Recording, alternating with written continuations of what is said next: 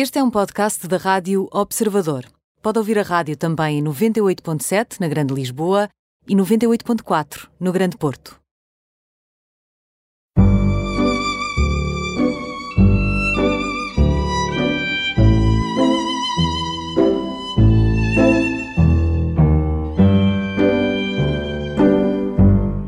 Bem-vindos ao programa Imperdíveis. Hoje, domingo de Páscoa, com o Ricardo Zósimo, 42 anos, pai de dois filhos, gestor, professor de gestão muito focado na área do impacto um, e na criação do impacto, claro, com doutoramento em empreendedorismo, foi professor de empreendedorismo na Universidade de Lancaster durante nove anos imediatamente antes de voltar a Portugal. Ainda bem que voltou, ainda bem que está aqui hoje conosco e que podemos falar sobre a nova economia, sobre, sobre o capital consciente, sobre esta nova era que já não tem a ver com só gerar lucro e com esta ganância que nós vimos também acontecer nestas gerações que muitos deles acabam muito mal e portanto com uma nova com uma nova economia. Bem-vindo, Ricardo, muito obrigada por, eh, num dia como o de hoje, estarmos aqui à conversa.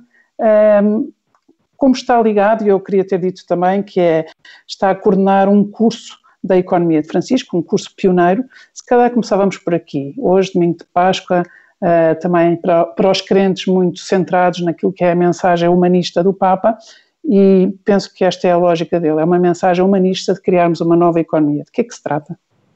Sendo que a economia de Francisco não é do Papa Francisco, mas Francisco de Assis. Mas já lá vamos.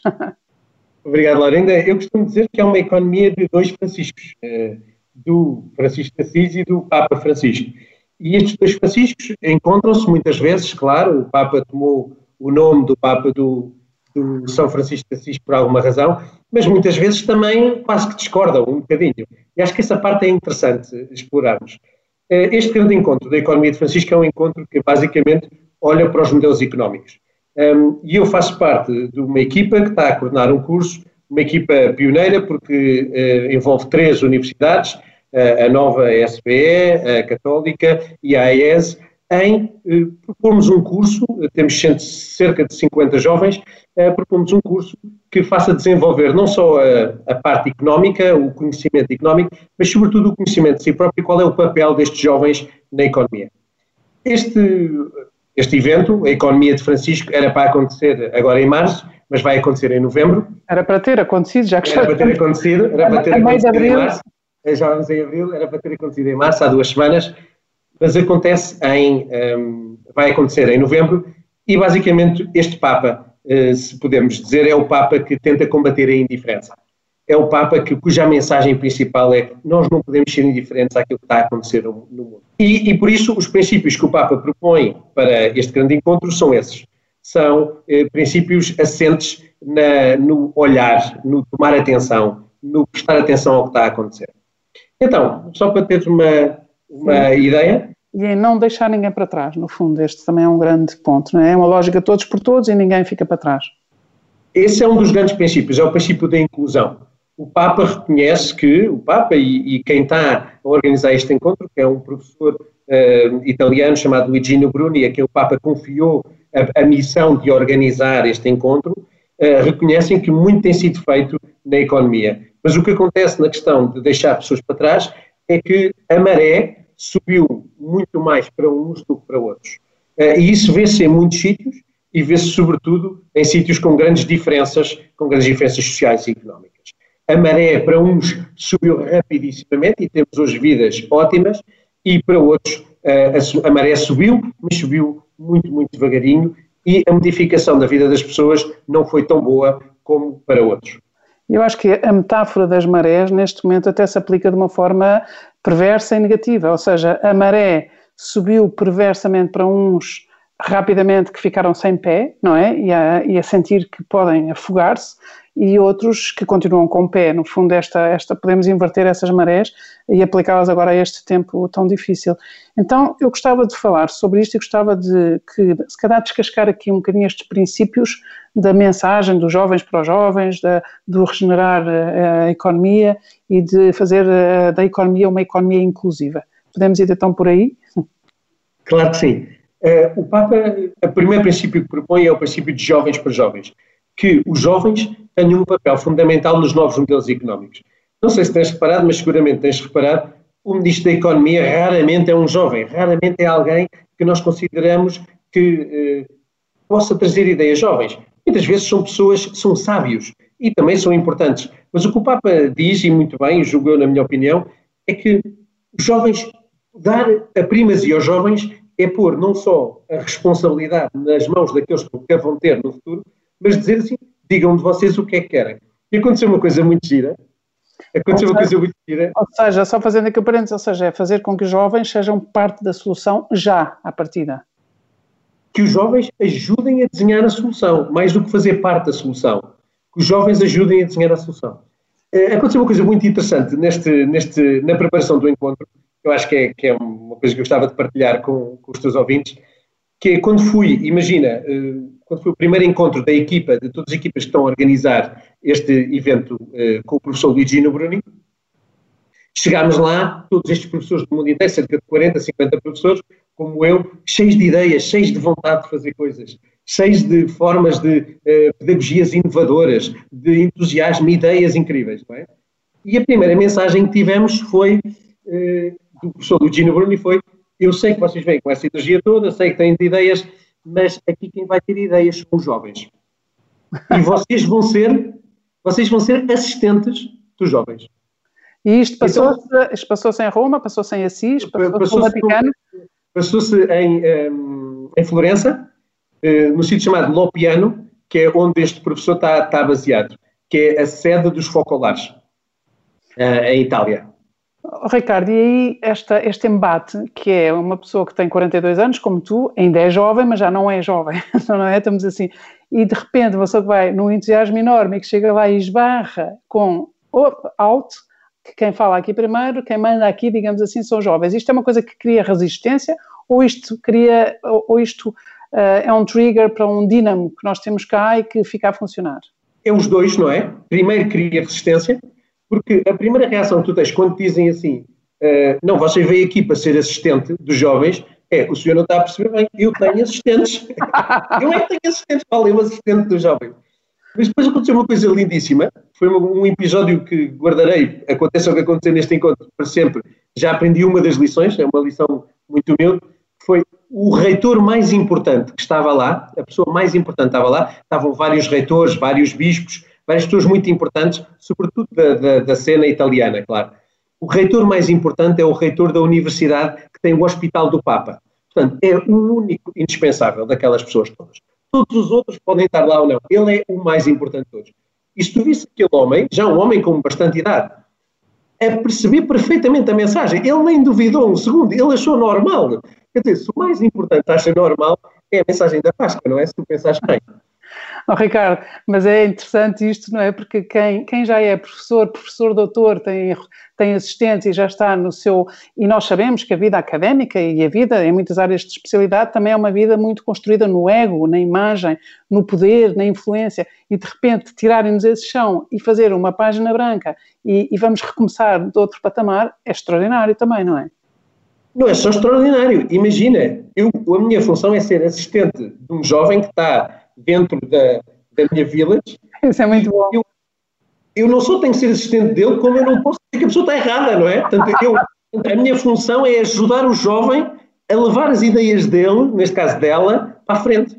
E, e portanto, essas é ideias, e essas ideias dela, percebi que é uma jovem, essas ideias dela às vezes são ideias que tu já tinhas e já, já lá tinhas chegado, ou não? E, sim e não. Algumas eu já lá tinha chegado, mas essas são as, as, que, as que tu não tens nenhum problema em aceitar, não é? O problema são as outras que tu pensas, isto claramente não vai ser possível. Claramente tu não tudo. Mas ao mesmo tempo, essa não é a tua função.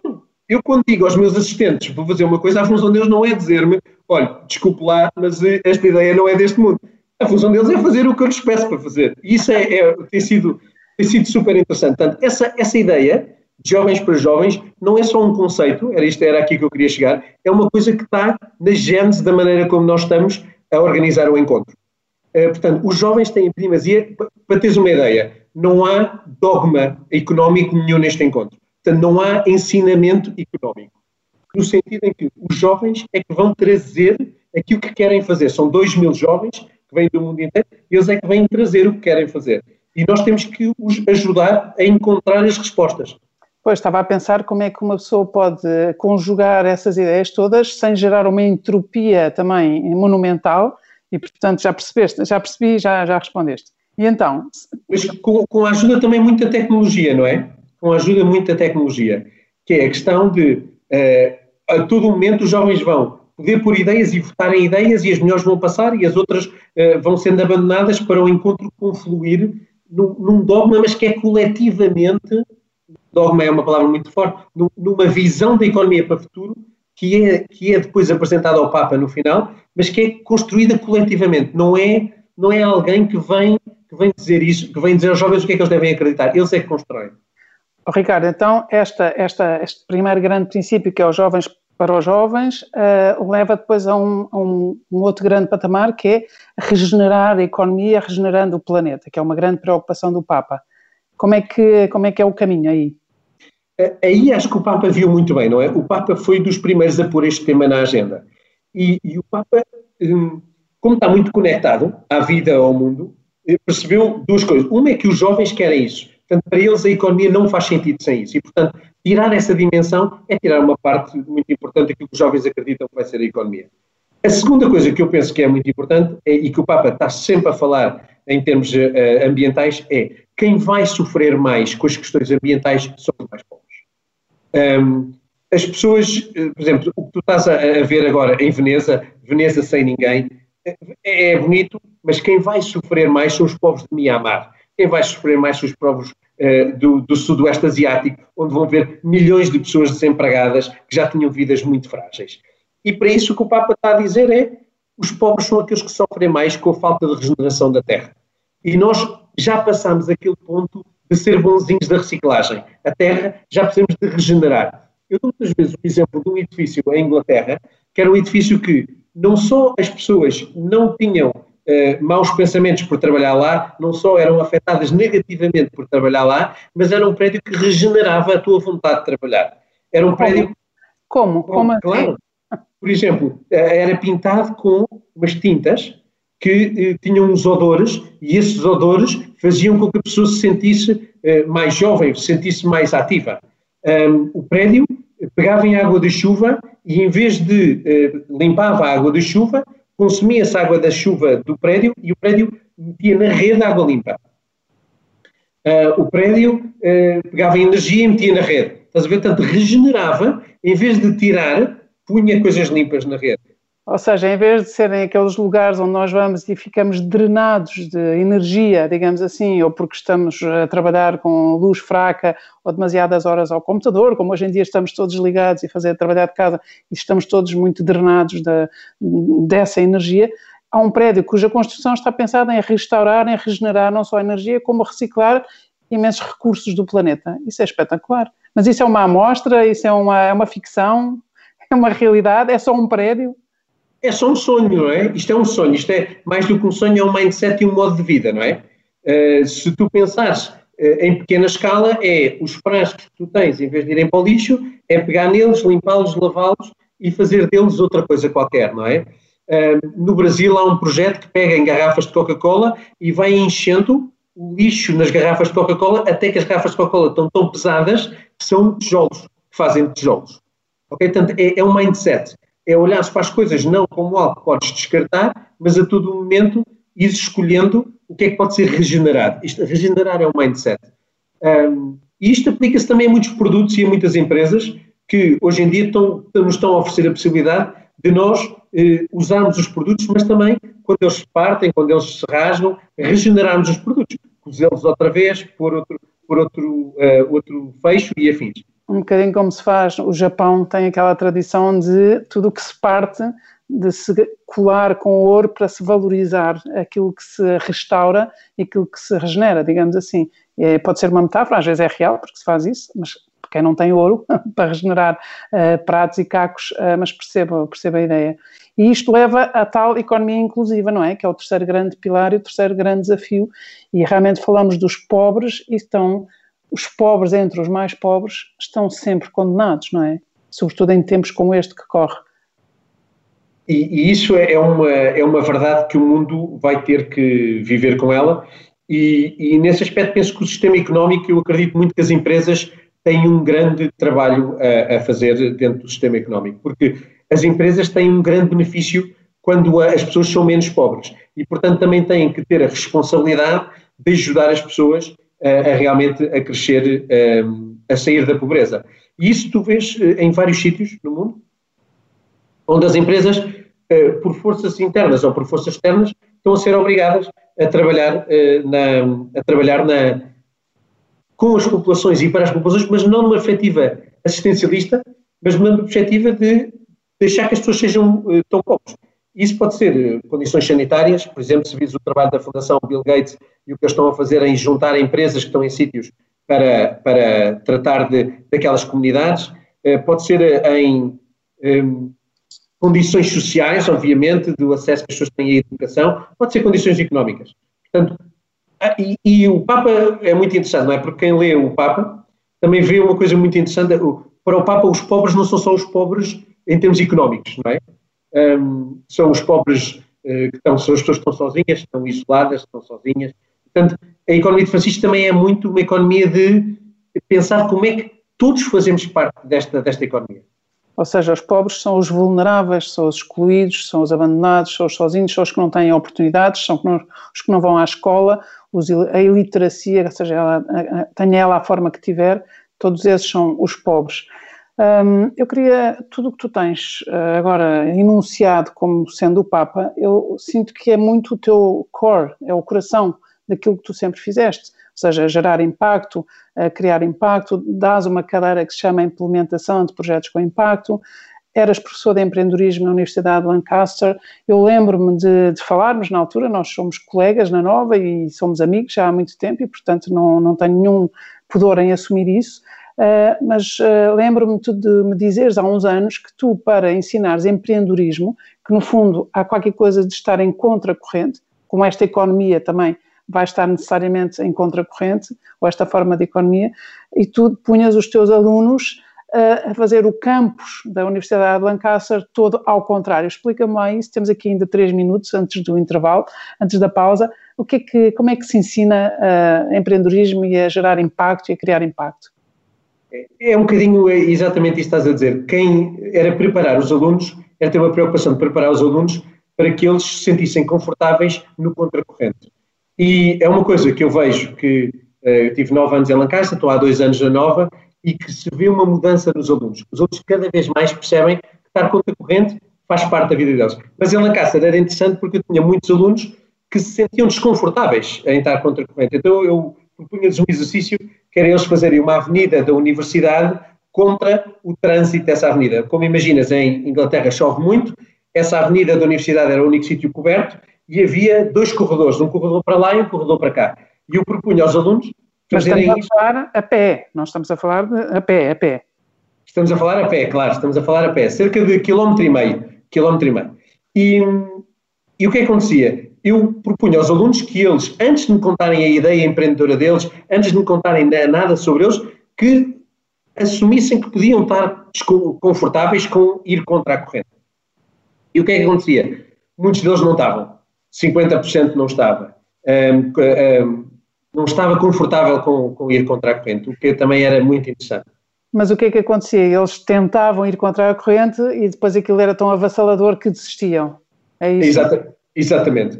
Portanto, o que acontecia era, tu, era um exercício, portanto, aquilo era, imagina, ao meio-dia, havia uma hora, que é a hora onde se movimentam 10 mil pessoas no campus, portanto, é packed mesmo, portanto, é com muita gente, então tu tinhas mesmo que ir contra pessoas. E quando estás aí contra pessoas, as pessoas têm reações um bocadinho diferentes, não é? Umas põem-te na linha e dizem, mas tu não estás a ver, há duas filas para cá, duas filas para lá. Tu tens de pôr na tua linha, vai para aquele lado. E estes alunos, os que estavam confortáveis, eram aqueles que arranjavam maneira, tinham que fazer isto cinco vezes seguidas, e eram aqueles que arranjavam maneira de, a cada vez que faziam isto, ir aprendendo da experiência e chegar ao fim. Uh, havia outros que, à primeira, à segunda vez, dizem, mas porquê é que eu estou a fazer isto? Quer dizer, claramente eu estou errado, estas pessoas é que estão certas e punham-se na linha. E claro, esses são aqueles que ainda não têm, ainda não criaram este espírito empreendedor que lhes permita ver mais além e conseguir lutar pelo impacto. E que não faz mal nenhum também, cada um, cada um, desde que cada um esteja no seu elemento, mas acho engraçado, acho, acho desafiador esse, esse exercício e agora não podemos elaborar mais sobre ele porque vamos ter que fazer aqui uma pausa, mas voltamos já a seguir e falaremos sobre isso e muitas outras coisas que me apetece falar e conversar aqui. Até já, Ricardo. Voltamos à segunda parte do, do programa Imperdíveis, hoje com Ricardo Zósimo, 42 anos, dois filhos, gestor, professor de gestão, focado na área do impacto, tem um doutoramento em empreendedorismo, foi professor na Universidade de Lancaster de empreendedorismo, justamente, durante nove anos, voltou a Portugal há dois anos e dá uma cadeira de uh, implementação de projetos com impacto é o, que está, é o professor que está a coordenar um curso de Economia de Francisco, um curso pioneiro da Economia de Francisco que, eh, que está a ser dado em parceria com três universidades e estávamos a falar do estar em contracorrente. então, voltando ao estar ao, ao contracorrente, e esses alunos a quem tu desafiavas para irem contra a corrente, portanto, um exercício fisicamente exigente, não só mentalmente, uh, onde é que isso depois levava àqueles que realmente conseguiam? Acho que levava a eles conseguirem compreender que ir contra a corrente não tem mal nenhum e faz parte da vida dos empreendedores. Faz parte da vida de alguém que é empreendedora, que pessoas lhe digam tu estás errado, tu tens que ir para ali, tu tens que ir para ali. Muita gente na tua vida te vai dar opiniões quando tu és empreendedor. Tu tens de saber distinguir que opiniões tu confias, quais não confias e porquê é que estás a fazer as coisas. Neste caso, eles estavam a fazer aquilo porque eu lhes tinha pedido. Era uma condição para eles depois me contarem as suas ideias e terem o meu apoio. Acho que isto é muito importante, que tu percebas porque é que estás a fazer as coisas. Um, e quando estás a falar de impacto, também é, essa parte é muito importante. Há muita gente que está a fazer impacto e tem uma razão muito concreta por estar a fazer impacto. Muitos, como eu, por exemplo, é a questão dos, dos filhos, é a questão de perceber que tem que deixar na Terra uma Terra melhor do que aquela que recebemos, uh, mas muitos é por valores pessoais, por exemplo. Vejo muita gente a mudar empresas por causa dos seus valores pessoais em relação às questões ambientais. Muitas são porque percebem que a Terra, como planeta, não aguenta mais e estão a começar a perceber os sinais eh, que a Terra não aguenta mais. Muitos querem só uma mudança de sistema que seja mais inclusivo para toda a gente. Portanto, há muitas razões, todas são válidas e eu consigo acompanhar muito bem uh, as diversas movimentações dos diversos alunos, não é? Há alunos que chegam até ao pé de mim e dizem assim, não, mas o professor devia fazer assim. E a minha resposta imediata é assim, mas porquê é que não fazes tu? Eu apoio. Acho que essa parte é o mais importante, é podermos ajudar os alunos a encontrar os alunos na viagem, no ponto da viagem onde eles estão. E não aplicar uma receita aqui a todos, que não há uma, claramente uma receita para todos. Oh, Ricardo, tu já falaste aqui de coisas que são extraordinariamente importantes, que são críticas, sobretudo para as novas gerações. Uma é como gerar impacto. Acho graça que tu dizes fazer impacto. Fazer impacto parece que uma pessoa está a fazer tijolos, está a fazer qualquer coisa, mas uh, gerar impacto, eu gosto dessa expressão de fazer impacto, vou, vou passar a aplicá-la. Uh, até porque a torna mais banal, até porque a torna mais cotidiana, digamos assim. Também falaste desta gestão das expectativas, porque é complicado. Muitas vezes, uh, então, nestas novas gerações, ainda universitários, pós-universitários, há uma expectativa que eles sentem, ou que é das famílias, ou que é dos pais, ou que é dos professores, ou que é dos pares, dos namorados, das namoradas, um, ehm, e, portanto, esta gestão de expectativas às vezes é muito difícil e às vezes torna mais opaco ou não deixa desocultar aquilo que tu dizes e que é importantíssimo, que é o propósito é qual é o propósito? Onde é que está o meu propósito? E o propósito não tem que ser um para a vida inteira, não é? Um propósito para cada fase, para, para cada tempo da vida. E, portanto, esta questão de fazer impacto, de gerir expectativas e encontrar um propósito, no fundo, é aquilo que também tu sentes que leva a, que pode levar as pessoas mais longe a encontrarem o seu caminho. Mais do que encontrar o seu caminho, é encontrarem aquilo que neste momento faz sentido de forma a avançarem na vida delas, não é? Porque o caminho às vezes Quando tu estás num caminho, tu às vezes andas sem querer andar, não é? E esse é, é um dos grandes problemas uh, desta sociedade e, e muitos destes, uh, destes jovens que eu vejo hoje, é que eles estão a andar, mas não querem andar. O que eles querem mesmo é parar. O que eles querem é que, que, aquele, que aquele momento faça sentido. E às vezes aquele momento não está a fazer sentido e eles têm que puxar o travão de mão e dizer a, a célebre frase. Eu uso muito esta frase com alguns dos, dos alunos que acompanho mais perto, que é eh, por favor, para o carrossel que eu quero sair. Só que isto é uma frase duríssima, não é? Isto é uma frase duríssima, porque isto implica dizer aos pais que este investimento todo, as expectativas afinal não vão ser, uh, dizer aos amigos que, olha, eu afinal estava a pensar nisto, mas uh, estou a pensar naquilo.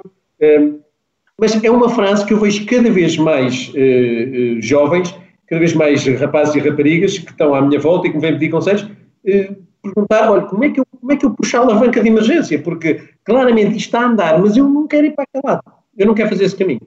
Mas, ó, Ricardo, o que tu me estás a dizer é, são pessoas que estão um bocadinho sem saber o quê e, portanto, não tiveram tempo para parar e para sair do carrossel, e até estão enjoados com o movimento do carrossel e não estão, e estão cada vez mais desfocados. Ou estás-me a falar também daquelas pessoas que há muitas pessoas e cada vez mais, e então neste tempo agora pior ainda, que estão à beira do burnout, que estão em colapso físico mental porque a competição é feroz e porque temos que criar impacto e temos que ter propósito e temos que gerir expectativas e eu não estou a conseguir fazer nada disso. Uh, ou estás a falar de pessoas que não estão nem à beira do colapso, nem estão assim tão desfocadas, mas que realmente uh, quase que seria pedagógico as pessoas poderem mesmo parar. Eu acho que estou a falar de pessoas que não sabem bem o que é que uma vida boa uma vida cheia significa para elas. E por isso, às vezes, é, tanto, o, as sensações que vão tendo oscilam entre essas todas que tu estás a dizer. Há, há, aqui uma coisa que é uma mudança drástica na sociedade e que há poucos estudos que refletiram isso, mas é, uma coisa, mas é, é, um, é um sentimento na, na sociedade portuguesa muito, muito óbvio, que é os cursos antes tinham 5 anos. Os alunos tinham entre o terceiro, o quarto, o segundo, o terceiro e o quarto ano, tinham tempo para refletir. Hoje em dia, os alunos não têm tempo para refletir, porque o primeiro semestre é para um estágio e o segundo é para Erasmus. E, portanto, no, nas passagens entre anos, nas passagens entre anos, não há tempo nenhum para refletir. No verão do primeiro ano fazes um, estágio, um, um, um, um, estágio numa empresa qualquer, de preferência das melhores. Ora, para fazeres um estágio numa, numa empresa muito boa, tens que passar por um processo de recrutamento que é quase para um emprego. Portanto, de repente, focaste naquilo e tens que dar tudo. No segundo, no segundo verão, vais para Erasmus. Portanto, não tiveste tempo nenhum para parar. Nunca tiveste tempo para parar. Acabas o curso, todos os teus amigos, ou muitos dos teus amigos, vão para mestrado. E, portanto, tu não, quer dizer, o carrossel está a andar, não é? E tu estás montado num carrossel, mas nem sentes, nem sentes que aquele carrossel é teu, porque nem, nem dá para sentir, não é? E, portanto, eu, o que eu acho é, é vejo muitos miúdos nisso, que não, não, não conseguem olhar para uma vida boa. Por exemplo, eu na minha, eh, na minha quando, estava a fazer o curso e a seguir ao curso, pensei sempre que até ter 32 anos ia experimentar o máximo possível. Experimentar mesmo. E, portanto, para mim era normal estar num sítio e mudar de emprego. Mudar. E mesmo em sítios bons, que as pessoas gostavam de mim, que eu, que eu gostava delas, mas era natural. Mudar, mudar é natural. Mas, ó Ricardo, mas é que os tempos aí também mudaram e mudaram muito. Hoje em dia são poucos os que se podem dar ao luxo já nem é neste tempo de crise que estamos a atravessar, neste tempo de quarentena, de isolamento, de confinamento e de crise catatónica, digamos assim, mas os tempos realmente mudaram e não é essa mobilidade entre, entre empregos, parece-me que já não é, já é um bocadinho mais utópica do que realista, ou não? Eu acho é que, hum, na minha opinião, não é bem irrealista. O que eu acho que é irrealista é tu teres, ires de emprego superficial em emprego superficial em emprego superficial eu, eu essa visão eu, eu não, não consigo, não consigo nem sequer consigo ajudar os alunos a tê-la. O que é que chamas um emprego superficial? É o emprego do aluno que não faz nada, mas faz tudo.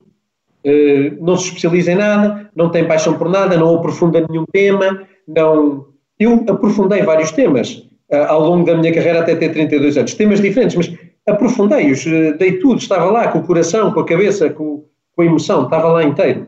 Um, acho que para muitos dos meus alunos, eles querem um emprego. Então, isso sim, para a, para a, a categoria emprego, há muita concorrência. A concorrência está feroz.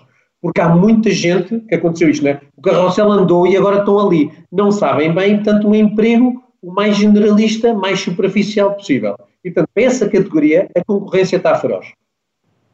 Eu depois vejo coisas muito interessantes, como, por exemplo, se olhares para o board das maiores empresas americanas, o que tens lá é um conjunto de pessoas totalmente diferentes. Tens lá sociólogos, psicólogos, uh, filósofos, um, ehm, cientistas físicos, tens pessoas completamente diferentes, tens pessoas que têm vidas diferentes e conseguem articular de alguma maneira essas vidas. Eu acho que isso vai vir daí o futuro daquilo que nós vamos, daquilo que vai ser o futuro do mundo. Vai ser dessa mas aí interligação. Então, Mas aí então quer dizer que o impacto será sempre feito de, um, de encontrar esse tal propósito, de, uh, de ter paixão e, e, e, aprofundar aquilo por aquilo. Não é só fazer o que gostamos, mas também aprender a gostar daquilo que fazemos e ir ao fundo das questões. E vai ter a ver também com a possibilidade de uma meritocracia global, digamos assim, não é? Ou seja, és músico, és compositor, és filósofo, és, uh, és artista, mas és bom naquilo que fazes e até podes estar aqui no board de uma grande multinacional. É isso? É isso, é claramente isso.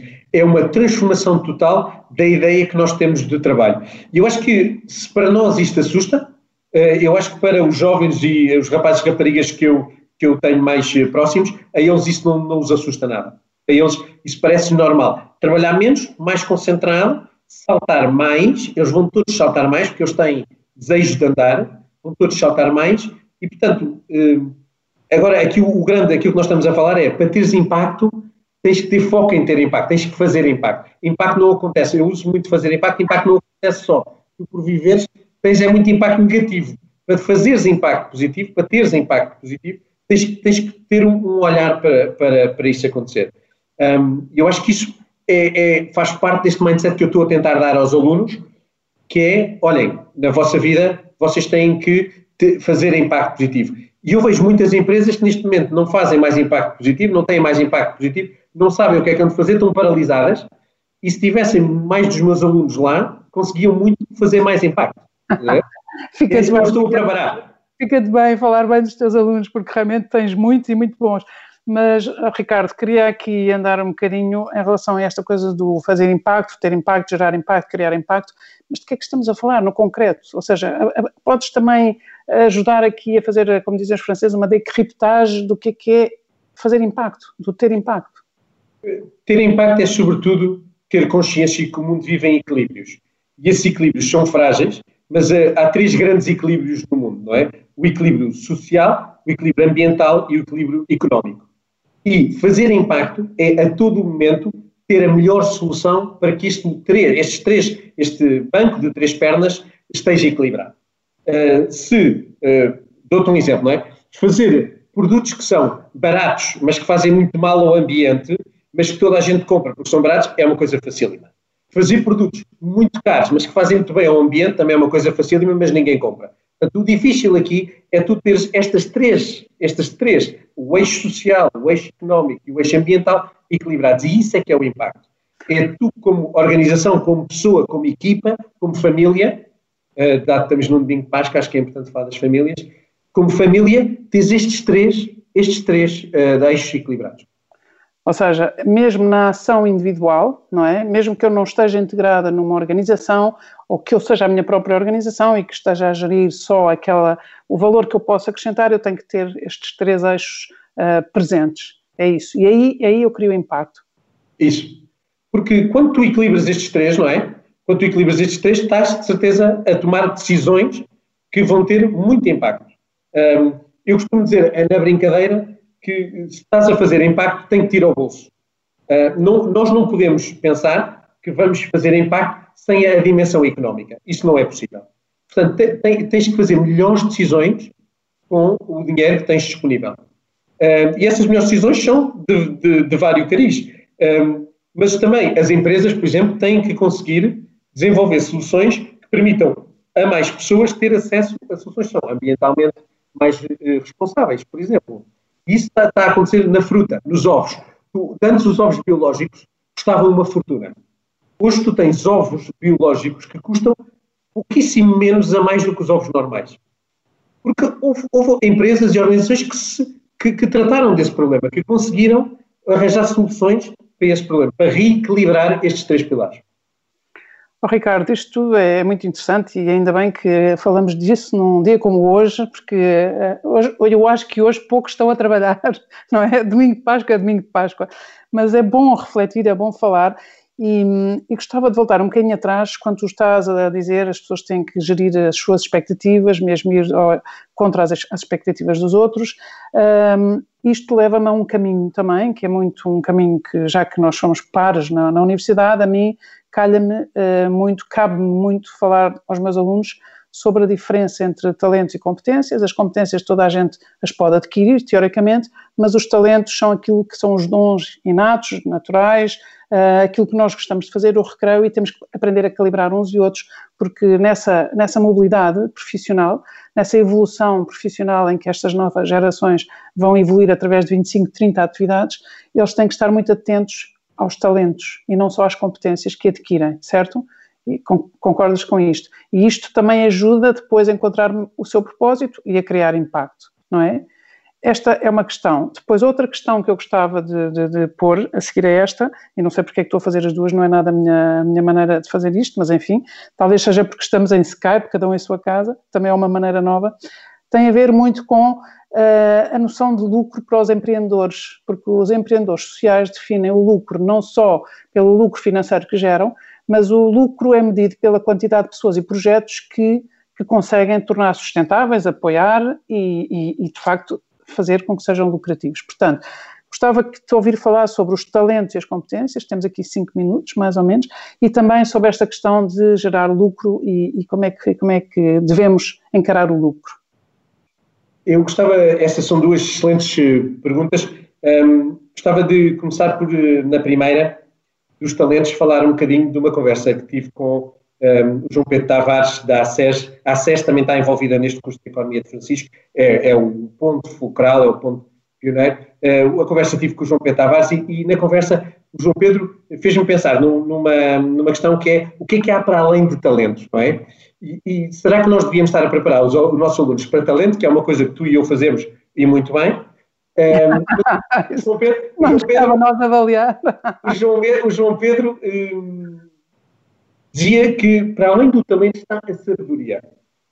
E eu acho que isso é, é, foi um ponto importante que é, é, eu acho que nós estamos a preparar os nossos alunos para eles uh, apanharem talentos, reconhecerem os talentos dentro deles, fazerem os talentos florescer. E acho que o próximo passo a seguir a isso é como é que nós vamos preparar os nossos alunos para que eles consigam uh, ser sábios. Um, e, a, e partir, a, partir, da consciência dos seus talentos e das suas competências. É? Isso, isso, okay. isso é, é, uma visão, não é? Isso é a nossa visão. Mas também a partir da experiência de impacto. A partir da experiência de impacto. Portanto, essa é uma, é uma, questão, uma questão importante. Na outra questão, queria uh, falar do, de um livro do professor Luigi Bruni, se calhar deixo para as pessoas uh, pensarem, que se chama À Procura de Novas Palavras. E é um livro muito interessante, que é um livro que redefine termos económicos, basicamente. Uh, o mais forte deste livro é a maneira como ele não define lucro, mas define mérito, por exemplo.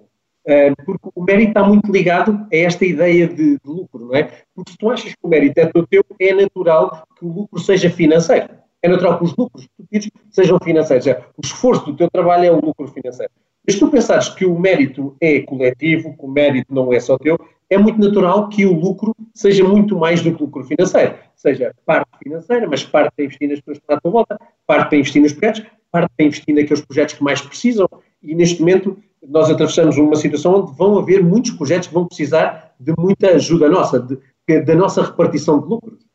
E é um livro interessante porque redefine palavras que para nós só têm um sentido, como lucro ou mérito. Nós acreditamos numa sociedade eh, meritocrática, mas depois quando lês aquele capítulo se calhar deixas de, não é deixas de acreditar, mas repensas nas bases do que é o mérito. E, portanto, é um livro que eu aconselho a, toda a gente e se deixa um presentinho de Páscoa uh, aos, aos ouvintes, será muito isso. Será este livro à procura de novas palavras do Luigino Bruni, que é um professor italiano a quem o Papa pediu para organizar este evento da economia de Francisco. Oh, oh, Ricardo, eu agradeço imenso e de facto estamos aqui com um pouco mais de um minuto, por isso fica aqui uma, uma, uma nota sobre um bom livro para lermos, à procura de novas palavras.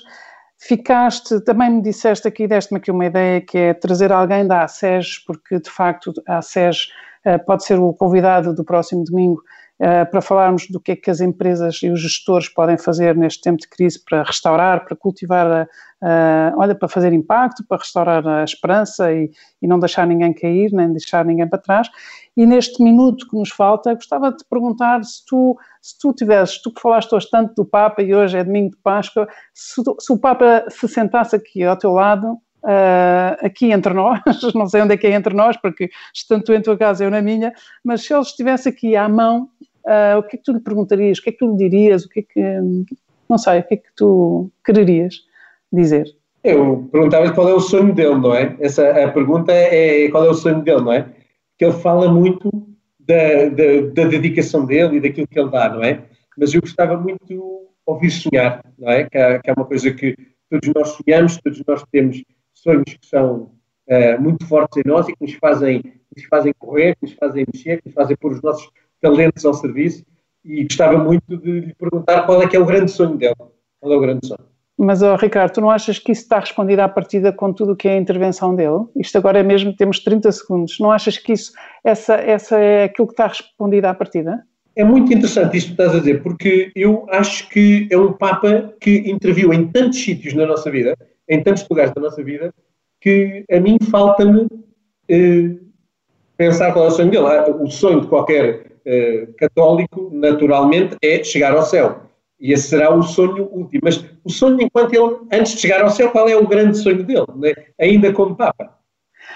Muito bem. Acho graça, acho graça. Pensei que ias dizer outra coisa qualquer, mas o sonho do Papa, mas é, é interpelador, porque nós achamos, eh, eu acharia parvamente que, que o sonho do Papa está à vista e, de facto, tens razão e é interpelador. Portanto, ficar aqui num domingo de Páscoa, acho bonito.